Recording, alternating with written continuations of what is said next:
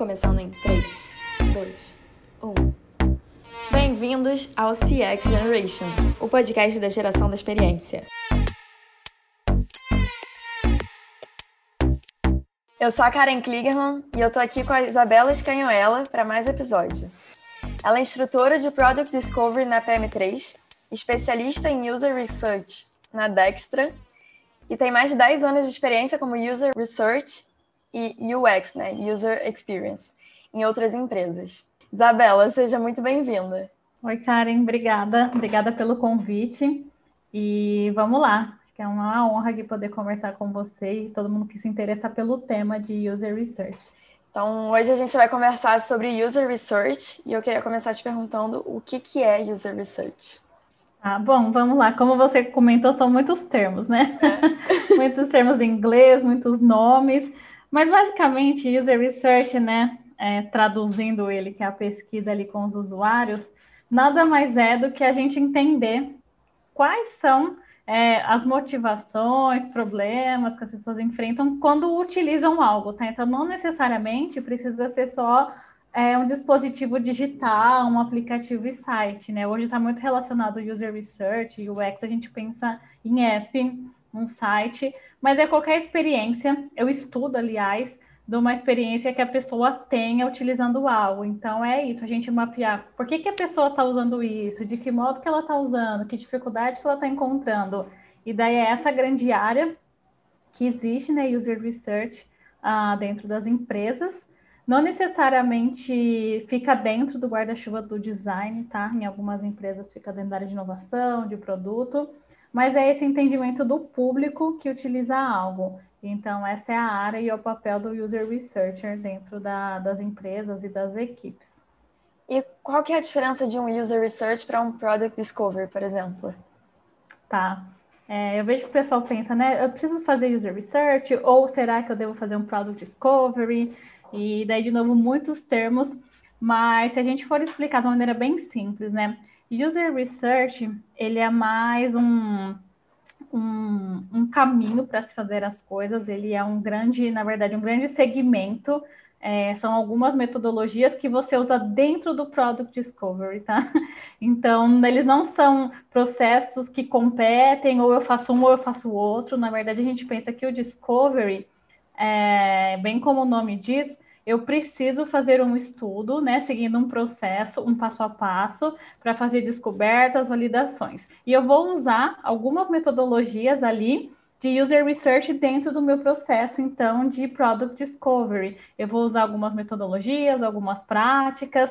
Então, na verdade, user research é essa descoberta do meu público dentro do processo de product discovery. Então, na verdade, a diferença é essa, né? Não são termos ou áreas concorrentes, não, mas um está incluído dentro do outro, né? O, o Product Discovery, na verdade, usa os conceitos de User Research lá dentro do processo.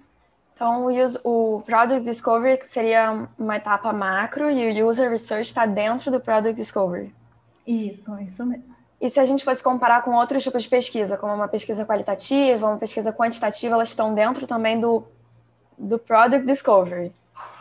Na verdade, o, a pesquisa qualitativa e a quantitativa, elas estão dentro do user research, que estão dentro do product discovery. Uhum. Imagina que são várias caixinhas, assim, uhum. um cubo, e você vai tirando. Então, o, o, menorzinho são vários tipos de pesquisa, qual e quant, que eles estão dentro da caixinha user research, que está dentro de uma maior, que é o product discovery. Entendi. E na prática, qual é a diferença entre eles? Uh, você fala de, do jeito de, de, a gente realizar um e outro? É, só para ficar claro, assim, pelo menos para mim não está muito claro qual é a diferença entre todos eles, porque tudo é pesquisa. Mas tudo na, é pesquisa. Mas na prática, como é que a gente consegue diferenciar? Tá, o Product Discovery, normalmente, ele tem um período ali talvez mais curto e ele tem um processo muito bem definido das etapas para a gente realizar. Então, olha, eu vou realizar ali um Discovery que vai levar, sei lá, um período 10 dias, 20 dias, não sei, daí cada time, cada área define. A diferença ali do Discovery, né, com o User Research fica até meio, parece, não faz sentido mesmo, mas é que assim, o Product Discovery é quando você definiu exatamente uma coisa que você quer descobrir mais a fundo ou alguma coisa que você tem que mapear. Por exemplo, você faz o mapeamento das métricas, né? Você tem ali um aplicativo, você trabalha ali numa área com um aplicativo, e vocês mapearam alguma métrica viram que está tendo um baixo volume de acesso em uma determinada tela específica, uma funcionalidade específica, e daí vocês querem se aprofundar, né? Nossa, por que será que as pessoas não estão acessando isso aqui? Ou qual que é o motivo? Então, daí você vai fazer um. Você roda um processo de discovery primeiro, para responder o porquê dessa métrica, né? Tá, tá com um comportamento meio estranho. E você faz uma série de experimentos também. Então, a diferença é se você tem um, um, é como se fosse um framework, né? O, o Product Discovery é um framework que tem as etapas definidas. Então, você dispara esse gatilho, que é esse grande motivo que eu comentei. Então, tem que ter o foco ali, o seu gatilho, é, para você saber o que, que você quer descobrir a respeito de algum, algum, normalmente uma métrica, tá? Que é o que dá o norte. Então, você tem uma métrica, um valor, um dado, e daí você quer entender um pouco mais do porquê daquele comportamento. Daí você faz pesquisa com os usuários, você cria experimentos também. Então, ele envolve uma sequência de eventos ali para você conseguir ter essa resposta no final. Já a pesquisa do usuário, é, não que ela não tenha um foco, tá? Ela também pode ser para responder uma grande pergunta, mas às vezes eu também não tenho nem noção de qual é o problema ainda. Então, daí eu começo conversando com os meus usuários, mapeando diferentes fontes de informação, para daí definir qual será que é meu grande problema, para depois talvez entrar ali dentro de um, um Product Discovery ou algo assim. Então, a pesquisa com os usuários ela é mais ampla, mais extensa e mais solta. E o Product Discovery é mais uma caixinha, sabe? Eu já tenho que ter um foco muito claro para rodar ele, para eu fazer as descobertas, experimentos que eu preciso já para trazer é, algo mais tangível. Então, se a gente fosse pensar um pouco qual que é a diferença entre um e outro, seria isso. Mas acho que o, o principal é pensar que o Discovery ele realmente é um framework com etapas bem definidas. E user research não, você define que tipo de pesquisa você vai fazer, que formato, quanto tempo leva, é, que tipo de validação está incluída, talvez é algo mais é, exploratório, não tem esse gatilho tão claramente definido, apesar que tem que ter um foco da sua pesquisa, uma, uma temática, mas ainda não tem, às vezes, tão claro, né? É tipo, uma métrica que eu quero responder, um comportamento que eu quero saber o porquê. Então, só para recapitular, qual que está dentro de qual? Ah, é, User Research está dentro do Discovery. A gente usa as as pesquisas de user research para rodar um discovery, porque o discovery ele é sobre rodar pesquisa com os usuários também, então ele não é só pesquisa com o usuário, ele tem a parte de rodar experimentos, mas tem a parte também de coletar métricas, dados, mas a parte de você rodar uma pesquisa com os usuários, né, entrevista, algo assim. Então daí você usa os conceitos do user research dentro de um processo de product discovery. Acho que eu entendi. Mas vamos entrar então mais a fundo no, no user research para ficar mais claro. Tá. É, como é que ele funciona na prática, assim, digamos, o processo dele, né? Tá. Então, assim, o user research, na verdade, ele é mais solto, tá? Então, ele é um. Na verdade, são várias metodologias diferentes para fazer pesquisa com os usuários. É, como eu comentei, tem a qualitativa, tem a quantitativa, então ele não é uma caixinha é igual o Product Discovery. Na verdade, ele é um leque de vários tipos de, de metodologias e práticas diferentes, e dependendo do momento do nosso projeto, né, do produto que a gente está trabalhando, do contexto, a gente roda um, roda outro. Então, se eu estou no momento muito inicial, que imagina que é algo que ainda vai ser construído do zero, ainda não tem base de usuários, né, né total, algo totalmente novo, as explorações são diferentes, o tipo de pesquisa que eu rodo é diferente.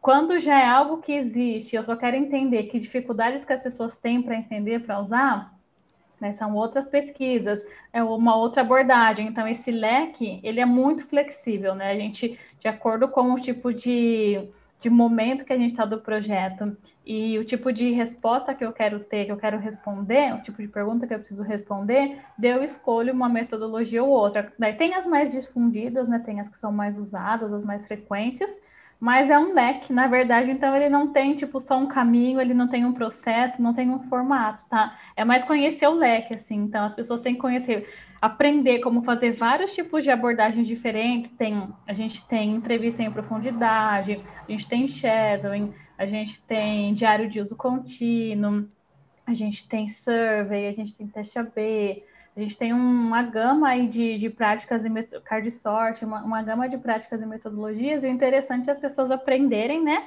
O maior número possível de metodologias que delas vão saber em diferentes momentos e diferentes demandas quais delas devem ser aplicadas, qual não deve ser aplicada, qual que é mais indicado ou não. Uhum. Você falou um monte de metodologia aí. É, você tem algum exemplo para trazer de cada um deles, para ficar mais claro ainda? quando usar, como usar?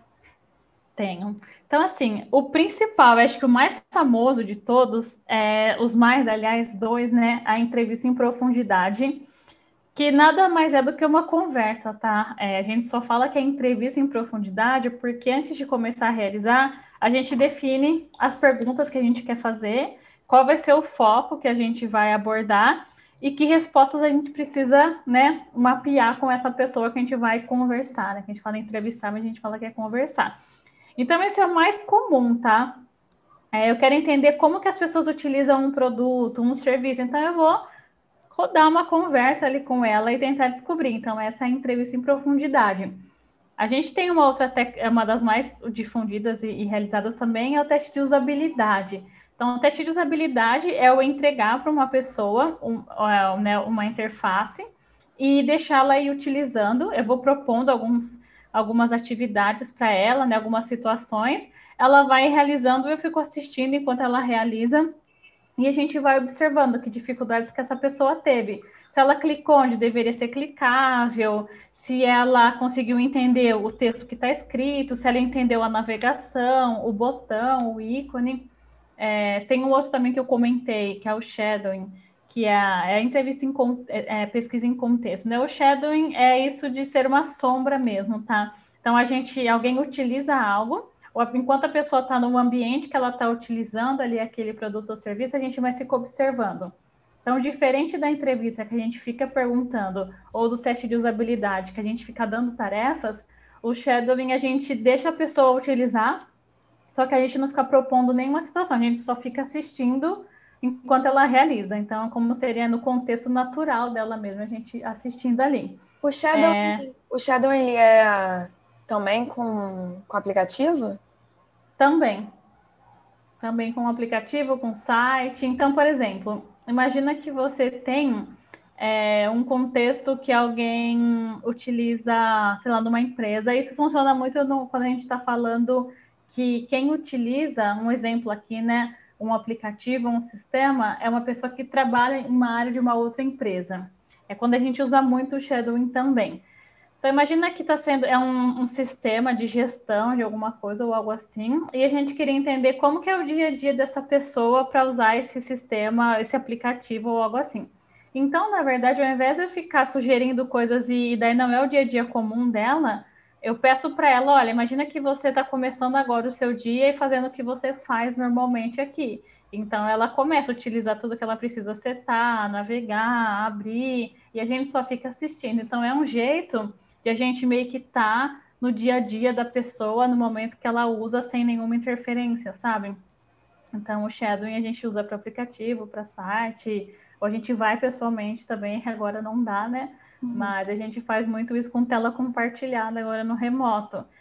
E teve um outro que eu comentei que foi o card sorting. É, o card sorting ele é muito sobre criação de menus, tá? Então, por exemplo, imagina que eu estou criando um, uma categorização, um, um, menu num site ou num aplicativo que seja, categorias, e daí a gente vai pensar, eu preciso colocar o item, sei lá, é, verificar fatura. Daí onde qual será que seria o modelo mental das pessoas? Onde será que elas iriam procurar o verificar fatura? Será que vai estar dentro de um ícone de pagamentos? Será que deveria ficar um ícone minha conta? Então, quando a gente está tentando descobrir é, rótulos, né, título mesmo para colocar em menus e até qual qual item deve dentro de um item de menu, dentro de um ícone, então a gente faz o card sorting, que é entender um padrão de como as pessoas vão relacionar um item dentro de um rótulo de menu. Então a gente também tem um jeito de realizar que a gente faz com várias pessoas, né, cada um de uma vez, e as pessoas vão meio que fazendo um quebra-cabeça, sabe? Tem todos os menus, o nome do menu, e elas vão arrastando e colocando é, onde ela acha que aquele termo encaixaria no menu. Como a gente faz com várias pessoas, a gente chega num padrão ali E daí esse é o card sort, né? Ele ajuda a criar categorias, menus, títulos e coisas assim. Entendi. O primeiro, então, que é a entrevista em profundidade, eu uso quando eu quero entender a opinião de uma pessoa específica em profundidade, né? Inclusive, inclusive a gente vai ter um episódio sobre isso no futuro. Mas os outros eu queria ver se realmente ficou claro. O segundo, que é o teste de usabilidade, é para você testar se a usabilidade do, do produto né, digital está funcionando. Então, se a pessoa sabe qual é o processo, ou pelo menos consegue ser guiada lá pelo que tem já dentro do produto digital. Então, se no aplicativo ele consegue, ou no e-commerce, né? Se ele consegue fazer o caminho do e-commerce, achar o que ele quer, chegar lá no pagamento, pagar, é, o processo está funcionando. Exatamente. Se é, é exatamente o que você comentou. Será que esse passo a passo está fácil? Será que esse botão, a pessoa entendeu que é um botão, é uma área clicável? Será que ela sabe voltar e avançar sozinha, sem ajuda? Então, é um entendimento, né? Tá fácil de usar? Seria basicamente responder isso. Se, se as pessoas conseguem entender e se virar bem sozinhas para utilizar. Ou se elas precisam de ajuda, uhum. pedir para alguém. Esse é o teste de usabilidade. O shadowing é parecido, mas é para entender no dia a dia, né? Dentro do contexto da pessoa lá no trabalho dela, ou não sei se ela usa o aplicativo ou a plataforma no dia a dia mesmo, por exemplo, aplicativo de pedir comida. Então, entender dentro do contexto que ela está naquele momento. E o quarto, que eu esqueci o nome, tinha um nome complicado. Card sorting, era card sorting? É, card sorting. Card sorting. E uh, esse é para entender a categoria, como, é que, como chama a categoria. Então, para eu entender que tipo de nome eu dou, onde eu coloco. Legal. Exatamente. Então, ficou claro agora. E como é que funciona um roteiro desse tipo de entrevista? Provavelmente é diferente, né? O roteiro que vai ser planejado para cada tipo de entrevista, mas ou de pesquisa. Você consegue trazer um exemplo de como se planejar esse tipo de roteiro? Uhum, sim. Quando a gente fala aqui em entrevista, é, até um, um, lembrete aqui, a gente, entre nós, né, da área de pesquisa de UX, nós falamos que a entrevista mas o nosso participante, a gente sempre fala que é um bate-papo, o máximo uma pesquisa de opinião ou algo assim, tá? Porque o nome na entrevista, ele soa meio estranho é, e meio, sei lá, né? Parece que eu estou sendo testado, avaliado ou algo assim. Então, para o nosso participante, a gente fala: olha, nós vamos ter um bate-papo, quero ouvir a sua opinião, uma pesquisa de opinião, um estudo de opinião ou algo assim. E o nosso roteiro, ele tem, por mais que cada segmento, cada área, cada projeto né, tem uma temática diferente, mas existe um esqueleto que a gente sempre segue, sabe? Uma, uma forma mesmo de se criar um roteiro. Então, é como se fosse um funil mesmo. A gente começa sempre com essa introdução é, e sempre vai do macro, né? Para o micro. Então, a gente começa com as perguntas mais amplas, até ir afunilando, afunilando e chegar exatamente no tópico que a gente quer abordar. Então, primeiro é se apresentar, é, falar o objetivo do estudo, da conversa, qual que vai ser a temática, quanto tempo vai durar. É, a gente sempre pede um termo de consentimento para as pessoas assinarem de que a gente está gravando essa conversa. É, a gente sempre grava até para depois relembrar algo que foi falado ou algo assim. Então a gente grava, mas para nunca é, veicular em lugar nenhum, é mais para uso interno. Então a gente sempre né, deixa nesse termo de aceite de que só vai ser para uso interno, nunca a gente vai publicar em lugar nenhum. Então, no começo é só essa apresentação inicial das instruções para a pessoa de que ela não está sendo testada. Então, a gente fala: olha, isso aqui não é um teste, não é uma validação, a gente não está testando, você não tem certo e errado. Pode ficar à vontade para você conversar, dar o seu feedback sincero. E aqui, é e se você também não se sentir à vontade com alguma das perguntas, ou se você não quiser responder, pode me falar também, fica super à vontade, você não precisa responder. Então, o começo do nosso roteiro sempre é isso, né? A explicação do formato, do que a gente está fazendo, do intuito daquele estudo e essas né, regrinhas básicas. Depois a gente começa com o roteiro mesmo, então ele começa mais macro. A gente entende um pouco é, o sociodemográfico ali da pessoa, quantos anos ela tem, onde ela mora, com o que, que ela trabalha.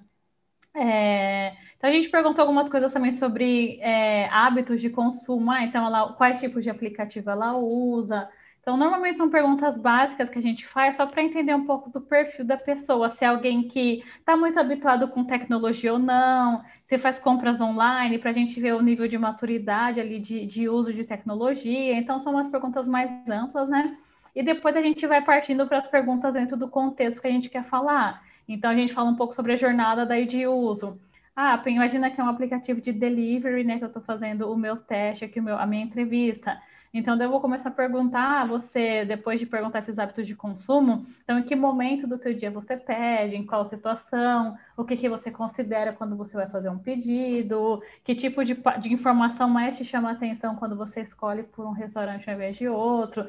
Então, as perguntas vão ficando cada vez mais específicas, tá? A gente começa bem do mais macro e vai cada vez deixando mais no detalhe mesmo. Esse é o, o nosso roteiro, assim, ele segue esse funil. Isso seria mais para uma pesquisa qualitativa em profundidade. Isso, uma entrevista. E se fosse um teste de usabilidade? Existe algum roteiro? Tá, existe roteiro também. O começo de todas elas é igual sobre aqueles termos de isso aqui não, não é um teste, você não está sendo avaliado, quanto tempo vai levar, e a pessoa assinar os termos né, de, de, de gravação.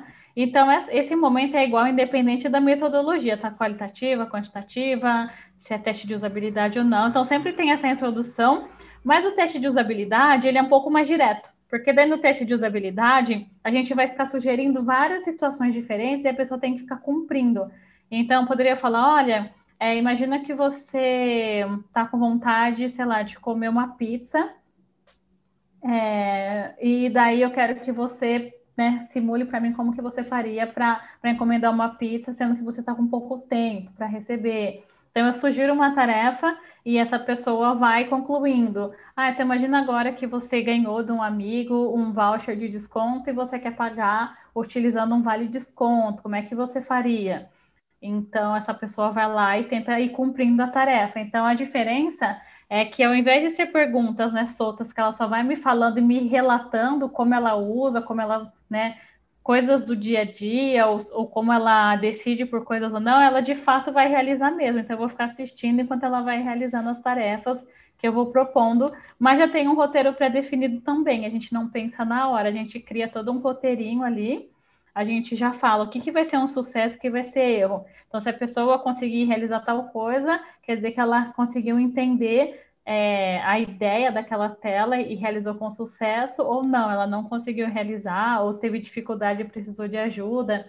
Então, normalmente a gente cria as perguntas já pré-definidas e também coloca esses três pontos na hora de analisar, né? Se, fez, se realizou com sucesso, se precisou de ajuda ou se não conseguiu realizar. E isso tudo é baseado num, num briefing antes, né? Em objetivos pré-definidos. Então, Exatamente. Eu estou tentando é, pensar que tipo de objetivo me faria assim, o que, que eu quero testar e que ação que eu tenho que pedir para a pessoa fazer para eu poder testar isso, né? Então, no uhum. caso da, pizza, da pizza, de pedir uma pizza, eu quero testar, pode ser se o checkout está funcionando, por exemplo. Também, ou como eu comentei ali no, no momento da, da, da, sugestão da atividade, aí você está sem tempo, então seria quando a pessoa verifica ali aquelas tagzinhas de quanto tempo leva para chegar em casa e o mapinha de distância da casa da pessoa até o restaurante. Será que ela entendeu claramente que aquele, aquela tag de tempo é o tempo que vai demorar para chegar na casa dela? É, do vale desconto, a mesma coisa, né? Ah, será que ela entendeu onde ela tem que incluir, que momento ali do checkout ela tem que, né, do, do, momento do pagamento dela, ela tem que incluir esse vale? Será que ela vai imaginar que é no começo, antes de fazer o pedido? Será que ela vai entender que é lá no final? Então, a gente, quando a gente tem já um desenho final de uma tela, daí a gente faz esse mapeamento de possíveis locais que a pessoa pode ter problema, sabe? Então, daí a gente põe para testar. E, em geral, você pede para a pessoa falar alto, né, o que ela está fazendo, para poder Sim. não ser imaginativo. De a gente Exatamente. achar que ela está fazendo uma coisa, só que na verdade ela está fazendo outra. De bem lembrada, é, bem, bem lembrada. É isso mesmo. A gente fala, olha, eu vou pedir para você ir falando em voz alta. Então, naquele comecinho, quando a gente explica como vai ser a conversa, o que, que vai acontecer, a gente pede, olha, eu vou te sugerindo algumas situações, você vai né, realizando, vai utilizando aí no, no celular ou no, no, aplicativo, no site. Mas eu vou pedir para você ir meio que me narrando o que você está fazendo. Então, a gente fala que é pensando em voz alta, né? Você pode ir pensando em voz alta e você vai me contando é, por que, que você clicou, por que, que você entrou aqui, por que, que você fez tal coisa, para eu conseguir entender o que, que você está pensando. Porque realmente, senão a gente vai olhar para a cara da pessoa e ficar tentando imaginar, e talvez nem é, é aquilo que a gente imaginou, né? Então a gente pede para ela relatar em voz alta. E no shadowing, por mais que seja no dia a dia, também precisa existir um, um roteiro, né? Ou não? O shadowing, a gente não propõe, tá? É uma sequência de coisas para a pessoa fazer. Realmente a gente só vai ficar observando, mas a gente vai criar do nosso lado uma lista, né? Um, um checklist mesmo ali de itens que a gente tem que observar. Então, tipo, qual que será que é a primeira coisa que ela faz? com quem que ela interage, que horas que ela faz isso, por que, que ela fez aquilo. Então, a gente também, antes, a gente vai ter mapeado um pouco de, do passo a passo ali, né? Tentando imaginar um pouco do passo a passo que a pessoa tem que cumprir, e a gente vai é, mapear onde a gente tem que prestar atenção. Apesar de não ter um roteiro, a gente pede para a pessoa ir realizando, e se ela quiser verbalizar o que ela está fazendo, para a gente é melhor. Mas lembrando que agora não é a ideia não é ver se ela entendeu uma tela, tá? Eu quero entender um pouco do dia a dia no momento que ela está usando aquilo. Então, é mais o contexto no mundo real também, além de só na interface. Então, a ideia é um pouquinho diferente. Me veio até um case do Spotify, se eu não me engano, que tinha, para quem tinha conta não paga, é, a pessoa até o sexto é, episódio, né, até o sexto, a sexta música, sexto podcast, a pessoa tentava pular, tinha a possibilidade de pular a música, é, o anúncio, e aí a partir do sexto eles viram um comportamento recorrente de que a pessoa parava de tentar pular, né? E eles foram avaliar, se eu não me engano, pelo que me parece foi Shadow, isso não avaliar o dia a dia diário de uso. Uhum. É, mas que conseguiram observar esse comportamento de que a partir do sexto a pessoa parava de pular porque ela era induzida, ela acabava achando que não podia mais pular. E eles perceberam que que não era, na verdade, que a, a, hipótese que eles tinham é que a pessoa começava a se acostumar com o anúncio, né? E não era uhum. Era que achavam que não podiam mais pular o anúncio e não paravam de pular. Então, por exemplo, para isso poderia ser usado o shadowing.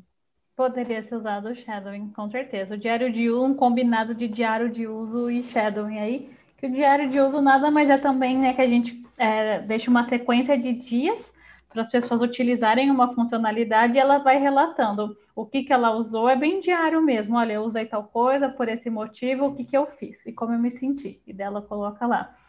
Mas o shadowing, por mais que ela relate, mas a gente observa mesmo. Então, a gente observa a pessoa pulando, ela, sei lá, é, sentou ali no sofá, ou sentou, deitou na cama, estava usando e começou a pular as propagandas.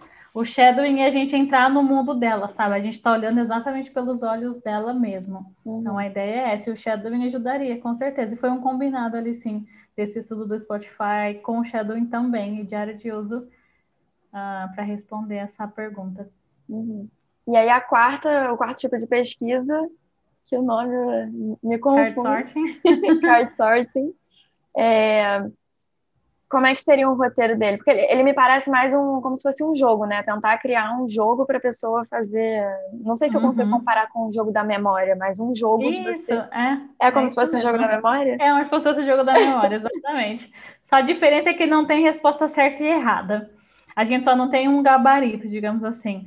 Mas é isso, é como se fosse. Imagina que a gente coloca vários títulos, né? Tem um menu, o menu Minha Conta, o menu Meus Pagamentos. Então, tem vários nomes de menu. E depois tem várias opções que possivelmente estariam dentro daquele menu. E é um jogo mesmo de, de organizar, deve ficar tudo meio embaralhado. E as pessoas vão falando, ah, esse, essa funcionalidade acho que ficaria dentro das minhas contas, esse aqui dentro do meu perfil. E a gente coloca, só que essa é uma metodologia mais quantitativa. Então, a gente precisa de um volume maior de pessoas. Normalmente, a gente roda com de 20 a 30 pessoas, tá? Para daí ter um, um resultado de confiança mesmo.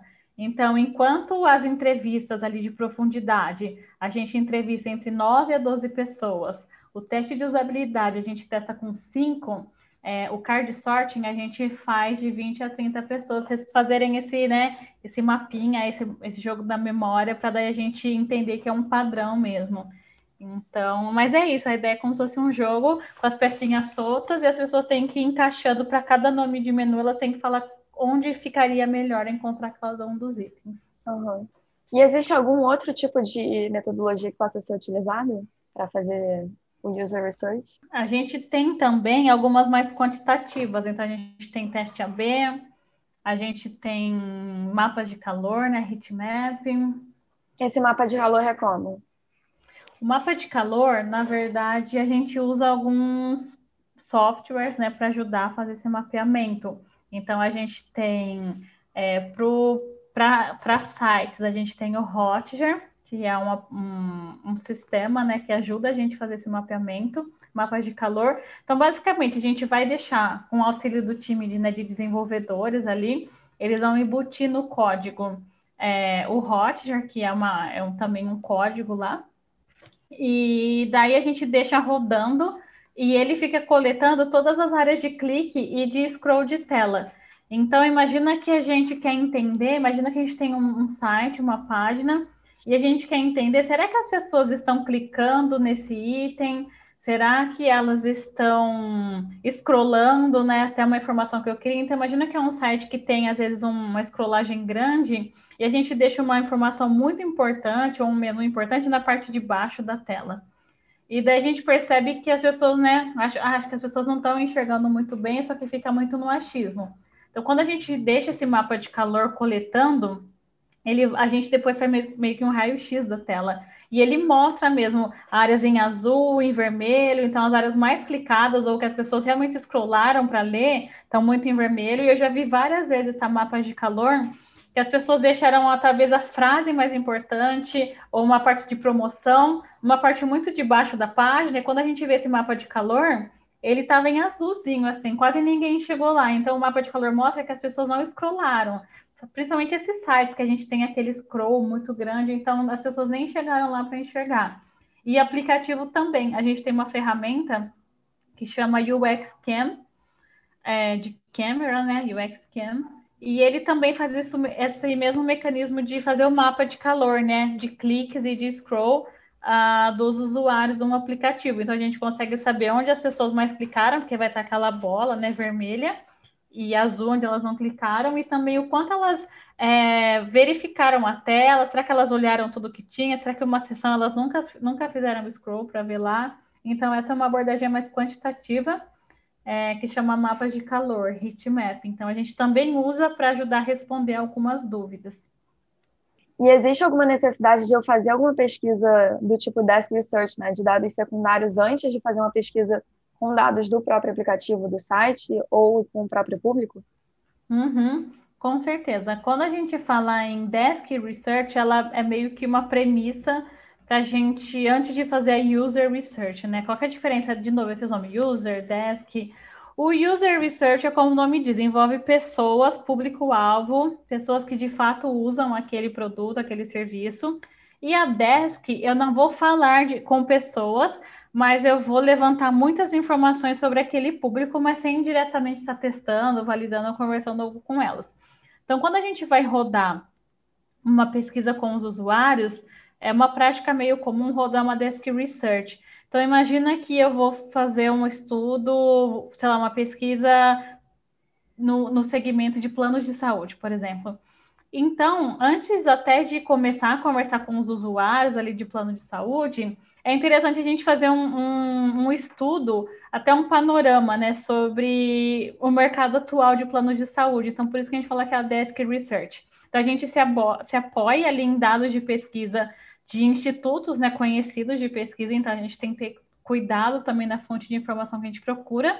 Mas a gente vai entender um pouco mais sobre esse segmento. Então, ah, quais são as normas hoje que, hoje que existem? Por que, que os planos têm que cobrar tal de tal jeito? Qual que é a regra que tem de lei, é, qual que é hoje um comportamento padrão aqui no Brasil sobre contratação de planos de saúde. Então, tem vários órgãos de pesquisa que divulgam esses estudos, esses relatórios, e a gente pode utilizar. Quando a gente fala do mundo financeiro, é, sobre crédito ou qualquer coisa relacionada ali ao, ao universo financeiro, fintechs, bancos, a Febraban é um site onde a gente olha muito para procurar esses relatórios também para ajudar na desk research. Então, ah, eu quero, vou, sei lá, eu trabalho numa empresa que o nosso produto é um serviço financeiro.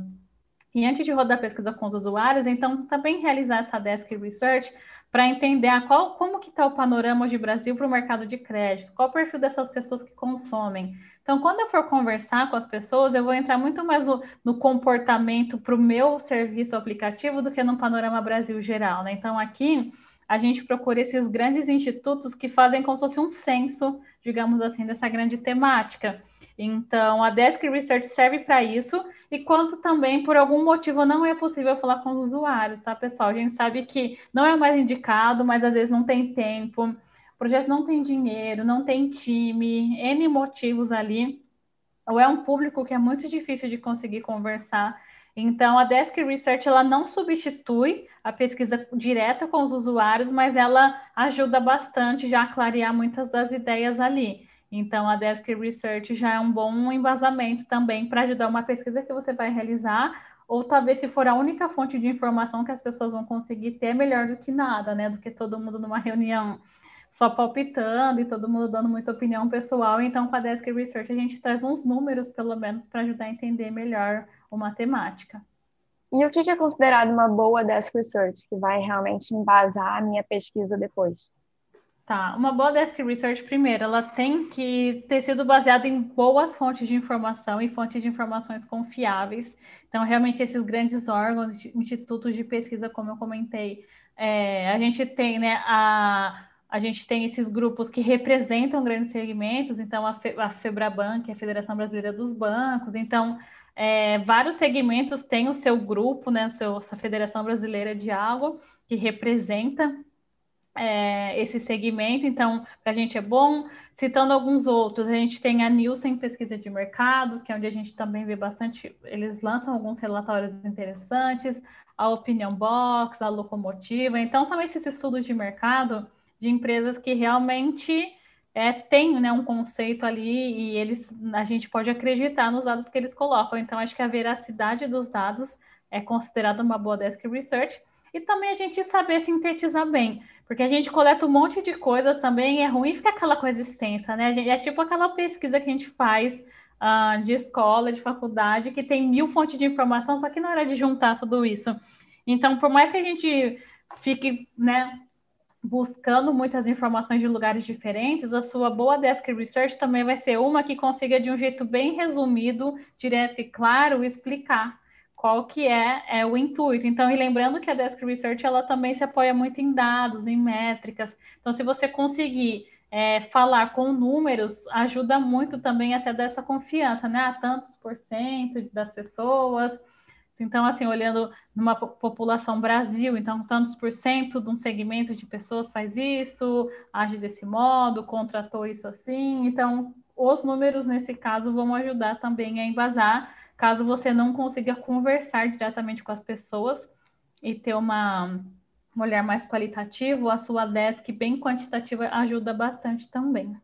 Então, é ter dados que são que dá para confiar, que são de institutos confiáveis, e uhum. quanto mais números de porcentagens né, a gente conseguir, melhor. Mas em relação ao conteúdo, existe algum direcionamento de como eu organizar esse documento? Porque eu estou te perguntando porque é a parte que eu tenho mais dificuldade em fazer. Então, se tiver alguma uhum. dica nesse momento, como tá. fazer a melhor desk research possível. Tá, aqui ela segue muito a ideia também do roteiro da pesquisa, tá? Então, imaginando a sua narrativa ali que você vai precisar colocar, né? Para fazer sentido, começo, meio e fim da sua desk research, saber explicar. Então, de novo, sempre começa bem mais amplo. Então, eu vou fazer um olhar, sei lá, no contexto Brasil, é, tantos por cento das pessoas contratam serviços de crédito, tantos por cento são inadimplentes, e, e a gente começa sempre a funilar mais. Então, sempre é o funil no, no macro e a gente vai indo para o micro. Daí, quais são os motivos das pessoas contratarem crédito? Daí você entra nos motivos. E qual o impacto que isso gera para elas? E o que isso gera de impacto bom ou ruim? Da inadimplência, ou se não conseguir algo que ela não tinha acesso antes. Então, sempre a gente lembrar do começo, meio e fim, a gente começa sempre numa visão mais ampla e a gente vai funilando, afunilando, afunilando para conseguir chegar no detalhe ali para explicar, entendeu? Então a sequência é muito parecida com o roteiro da entrevista. É sempre essa ideia do funil. Interessante isso. É para mim foi uma boa dica, que também dá para ter um roteiro para uma desk research. Sim, com certeza. E, em geral, dentro de uma empresa, quem é que fica responsável por essa parte de pesquisa? Essa é uma ótima pergunta, porque às vezes o pessoal é, restringe a pesquisa só a alguém que carregue o título de User Research. E não necessariamente acontece, tá? É, claro, se a gente tiver alguém que seja especialista nessa área, né, que seja específico de research, é o melhor dos mundos. Mas também muitas empresas não têm esse papel ainda, não têm essa área. Mas a gente tem os designers, a gente tem os UX designers, os product designers, enfim, outros papéis ali, ou talvez também não tenham designers, mas pessoas que tenham esse olhar mais focado no entendimento do público-alvo e pensem em experiência. Então, assim, é, a pesquisa ela não é restrita só ao papel do, do user researcher, tá? Ela realmente pode ser realizada e deve ser realizada quem está vivenciando é, aquele momento ali do projeto. Então, imagina que alguém foi lá e desenhou uma tela, e daí essa pessoa tem que ter um desapego só, né? Acho que a grande palavra é um desapego, porque ela vai pôr para testar uma coisa que ela desenhou. Então, imagina que vai para um teste de usabilidade. Então, ela só tem que ter esse desapego, essa maturidade de entender que caso o participante, é, a pessoa que for testar a interface, não consiga entender algumas coisas, não tem problema. Não é o desempenho dela como um designer né, visual, um product designer que foi posto à prova, mas é mais o entendimento das pessoas. Então, acho que é mais essa, essa maturidade de não ter problema testar e não, digamos, passar né, no teste com os usuários algo que foi criado. Então, a gente pode ter como responsável o product designer, UX designer, como eu comentei. Então, é a pessoa que tem o um contexto do dia a dia do projeto, que está vivenciando aquilo, que está criando telas, que está pensando em funcionalidades, enfim, que de algum jeito está envolvido com aquilo e vai ajudar na tomada de decisão também, influenciar na tomada de decisão. Então, essa pessoa com certeza pode realizar a pesquisa. Claro que não é só chegar e fazer a pesquisa, tá? Minimamente essa pessoa vai ter que estudar um pouco é, quais são as melhores práticas, né? Tem toda a questão de, de não induzir, não, não cometer alguns erros ali. Mas, na verdade, qualquer uma dessas pessoas que, que tem a visão focada em usuário e tem essa preocupação de que o público-alvo e a gente atender ao público-alvo, isso tem um impacto muito grande, eu acho que essa pessoa já é super bem-vinda. Desde que ela entenda a importância de que testar e falar com o nosso público vai ter um grande impacto, é, independente do título né, que ela carrega na empresa, ela com certeza pode realizar pesquisa sim. E em que momentos a empresa percebe que precisa fazer um teste de usabilidade, por exemplo? Tem momentos que é mais claro, né? Criei um, uma tela nova, eu quero testar, mas existe algum outro tipo de momento que eu preciso testar também? Bom, tem um momento que precisa, que seria o correto, e tem a pergunta que você me fez, que é quando a empresa percebe, tá? tá. Às vezes a empresa percebe no momento bem tardio. Então, assim, o momento correto, né, quando eu deveria fazer, é um teste de usabilidade, por exemplo, quando as telas já foram desenhadas, mas ainda não foi publicado nada, sabe? Não foi feito nenhuma linha de código. Então, nesse momento, é onde deveria ser feito o teste de usabilidade porque o designer desenhou, mas o desenvolvedor ainda não fez nada. Então, ainda dá tempo de consertar, porque imagina, não foi feito código, nada assim. Então, descobrem se os problemas, conserta, daí sim o desenvolvedor faz o código e é publicado. Imagina que é um aplicativo e vai lá para o Google Play. Mas o que acontece? As empresas percebem que precisam, depois que elas publicaram, está no Google Play, daí começa um monte de reclamação.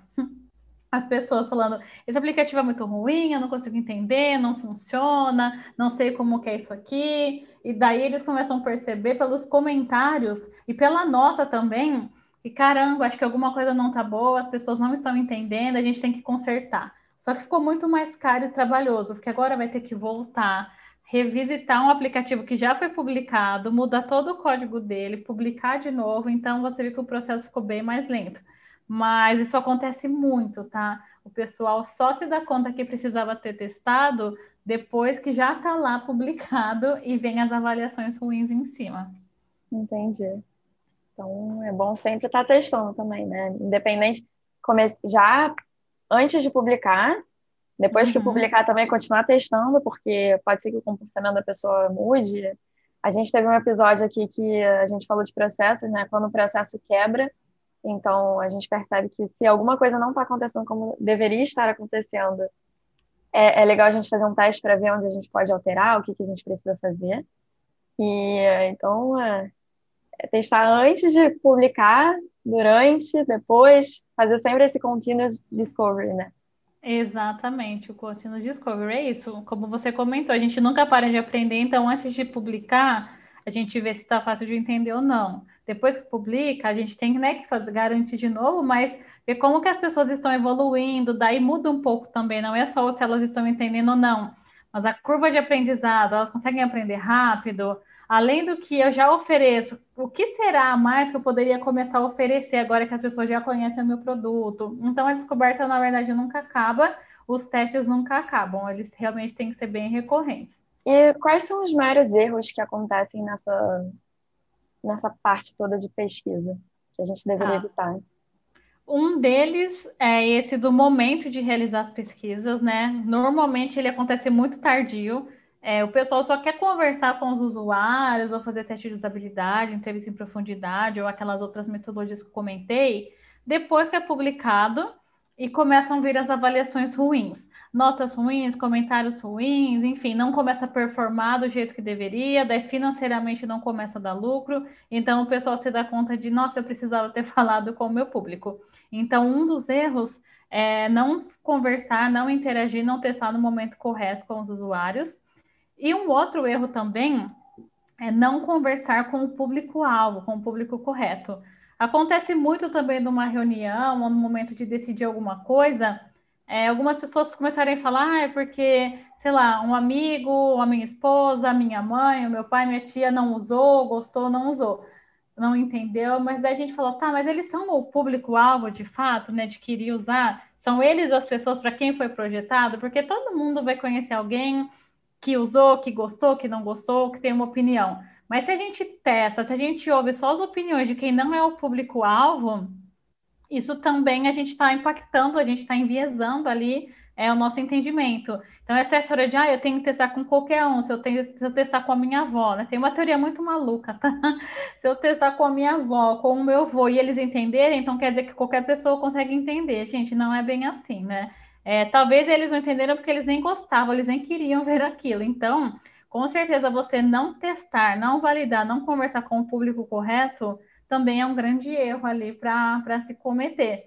E a outra é a gente induzir. Às vezes tem uma vontade tão forte de, de, de colocar uma funcionalidade ou querer que as pessoas gostassem de algo que as pessoas acabam induzindo totalmente no meio da entrevista, do teste. Então, cria um roteiro a gente fala né, que é super enviesado, porque você está direcionando as pessoas, né? Na hora de fazer a pergunta, você meio induz uma resposta só para a pessoa confirmar uma coisa que você já queria, que tem até um termo para isso, que é o confirmation bias, que é essa confirmação é dos vieses. A gente tem uma certeza daquilo e a gente induz para ter a resposta que a gente quer, para depois trazer como resultado da pesquisa, olha, tá vendo? As pessoas queriam mesmo isso aqui.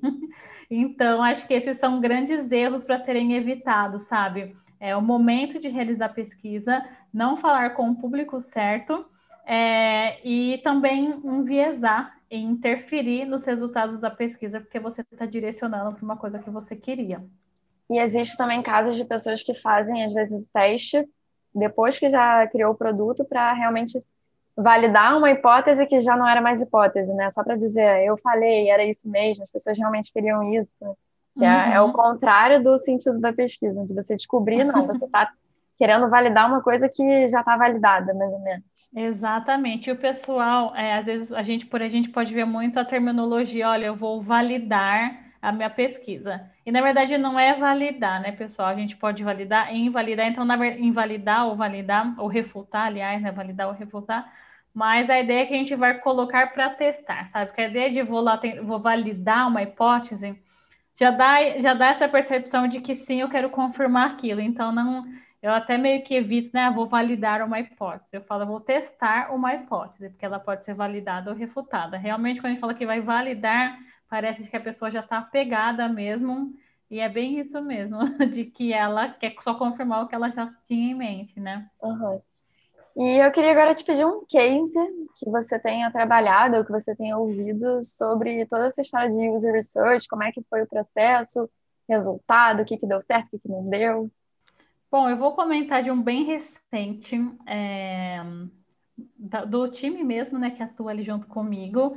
Nós somos um laboratório ali de pesquisa, então a gente, dentro da Dex, a gente tem esse lab, que é um lab bem focado só em, em realizar processos de discovery, é, pesquisas estratégicas e um pouco de inovação também. E a gente teve um, um cenário, até um contexto para a gente era bem diferente de tudo que a gente estava acostumado, que era bem no mundo jurídico e, e num contexto de criar uma plataforma, né? A ideia seria verificar se, se o quanto seria viável ou não, é, pensar em um mecanismo, uma plataforma para para brand protection, né? Então, basicamente, o que é brand protection? É, imagina que alguém tem uma marca e uma outra pessoa utiliza o nome dessa marca ou vende produtos em nome dessa marca de forma pirata. Então, na verdade, quem seria o público-alvo seriam empresas donas de marca, né? Não é usuário pessoa física final, mas seriam outras empresas que gostariam de usar até para vasculhar marketplaces, páginas, enfim, tudo onde a gente vende ali que tem compra de, de produtos online. Então a gente teve que fazer primeiro todo esse entendimento e a gente rodou esse processo de discovery até para ajudar a responder isso, né? De será que vale a pena investir numa ferramenta dessa? O que, que deve ser considerado? Quais devem ser, né, de fato, é, o que, que a gente deve incluir ou não na construção de uma ferramenta dessas? O que, que ajudaria as empresas? O que, que atrapalharia? Então, assim, algumas coisas mais no detalhe realmente é muito estratégico, então, até por questões de confidencialidade, que não posso falar tão em detalhes assim, mas é onde a gente rodou todo esse processo. A gente começou primeiro por essa desk research para entender como que é esse universo de pirataria online. Né? Fomos entender como que é esse universo de consumo de, de itens pirateados, é, desde quem compra até quem vende. Depois a gente fez toda uma rodada de entrevistas em profundidade para conversar com várias empresas que sofrem isso, né? Sofrem a fraude ali do nome indevido ou de um produto que está sendo vendido pirata. Depois a gente fez esse shadowing para até para acompanhar como elas fazem hoje esse processo, é bem manual, né? Porque elas não usam uma ferramenta ainda, então, para reportar problemas, acionar a área jurídica. Então, a gente fez isso também. Uh, depois a gente fez uma parte mais quantitativa, que normalmente a gente faz, né, uma, uma boa prática, digamos assim, de pesquisa. A gente roda uma pesquisa qualitativa, uma entrevista, e depois a gente dispara um questionário para pegar em maior volume. Então, a gente fez a rodada de entrevistas, depois a gente coletou algumas informações, extraiu ali alguns aprendizados e a gente lançou um questionário, daí para pegar em grande volume. Daí a gente entrevistou 12, é, é, foram 14, aliás, empresas, mas a gente disparou o questionário para outras 300, para daí coletar mais informações e se aprofundar nesses aprendizados que a gente teve. E depois nós fizemos, é, entendemos o que, que deveria ou não ter nessa possível ferramenta para ser construída e a gente fez experimentos. Então, experimentos com uma funcionalidade, colocamos para rodar, ver como que as pessoas interagiam, se funcionava ou não, criamos um, uma landing page, né, é uma, uma prática bem comum, que a gente chama de experimentos, chama Fake Door, que é bem isso, a gente cria uma página, como se fosse um anúncio mesmo, e a gente coloca ali alguns banners, olha, a gente vai, tem esse produto, por esse valor e a gente deixa um campo ali para as pessoas, ah, eu quero pedir um teste desse produto, quero entender melhor como é que funciona, gostaria de pedir uma, uma versão de trial, até para ver o quanto as pessoas teriam interesse ou não. Então a gente também fez esse experimento e a gente fez uma série de experimentos ali para realmente entender o que, que poderia entrar ou não. E o que foi mapeado ali foi isso, né? O engajamento, as métricas que a gente daí mapeou. Primeiro, é aquisição. É uma das métricas bem importantes. Como as pessoas se interessaram, que perfil de empresa se interessaram para querer um trial dessa ferramenta, é, para o engajamento, o que, que mais engajou elas utilizarem ali das funcionalidades que a gente né, propôs, a gente sugeriu que teria. É, a gente também teve uma outra métrica depois de, né, de construir, que daí é retenção, o quanto que elas vão recorrente continuar ali contratando e assinando para utilizar. Então, assim, a gente fez um processo de discovery de ponta a ponta e depois a ideia foi mapear essas métricas para ajudar. Então, era uma coisa que não existia e foi para ajudar a direcionar mesmo se valeria a pena investir e para qual caminho seguir. Então, foram bons aprendizados que ajudaram ali a, a direcionar essa construção e que né? Se valeria a pena investir na ferramenta, o que, que ela deveria focar mais ou menos para atender essa demanda desse público mais específico. Então foi um processo bem completinho, assim, que deu para rodar todas essas etapas. E quanto tempo durou? Porque, pelo que você falou, foi um processo bem longo. Então, parece que é muita coisa muito longo, mas foi um processo de um mês e meio. Ah, foi rápido, então. Pela percepção que dava é que foram três. Parece que é muita. É. Não. É, quando a gente pensa, é, parece que o processo de discovery, pesquisa com os usuários, ele é super longo, mas na verdade ele não é, que ele é recorrente. Então a gente faz um ciclo, aprende, continua. Mas realmente, imagina, né? Alguém que vai lançar algo novo, se a gente demora quatro, cinco, seis meses, alguém veio e lançou antes do que a gente.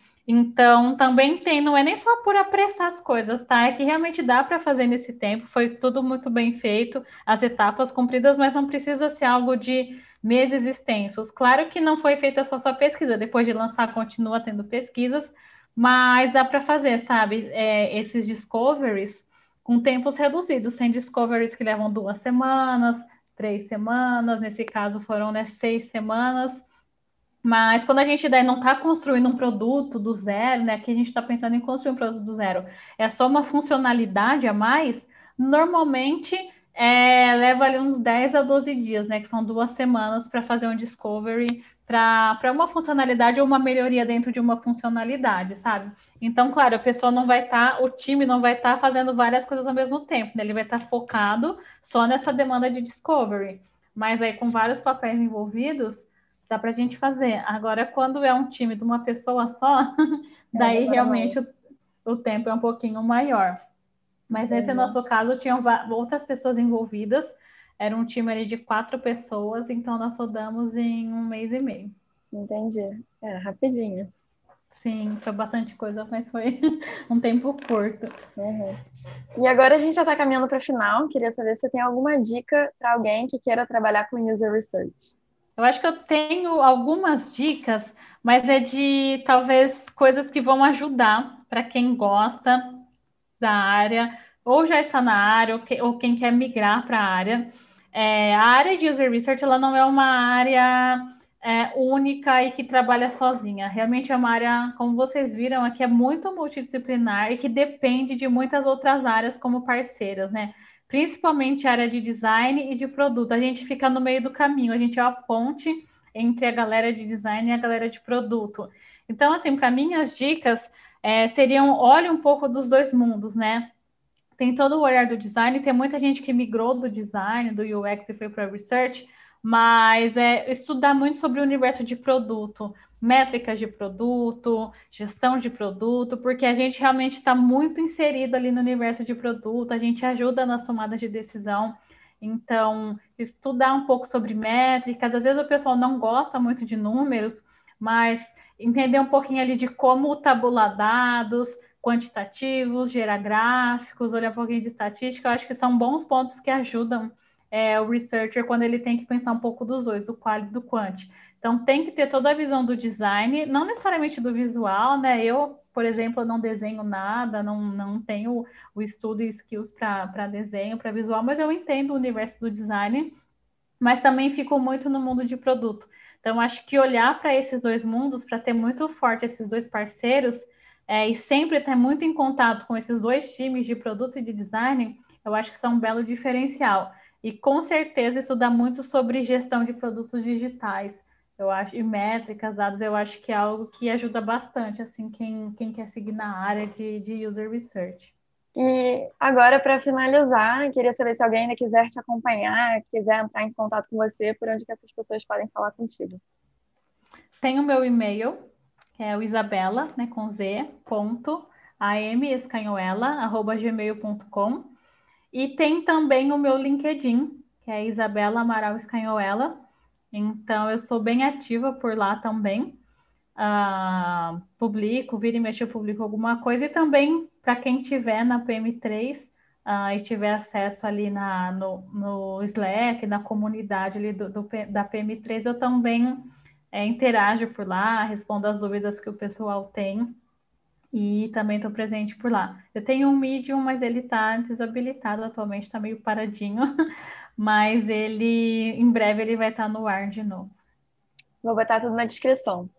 Uhum. E agora eu queria te agradecer pelo seu tempo, disponibilidade para a gente poder conversar. Eu achei incrível essa conversa. Para mim passou rapidinho e passou, passou né? E espero que que quem esteja nos ouvindo tenha gostado bastante também. Obrigada, viu, Karen? Eu adorei. Também o tempo passa voando. Eu ficaria horas aqui falando. É, espero que tenha ficado claro para o pessoal é, que, que vai ouvir e que as dúvidas tenham sido respondidas. Caso alguém queira é, tirar mais alguma dúvida, então pode me procurar e agradeço de novo aqui o seu convite.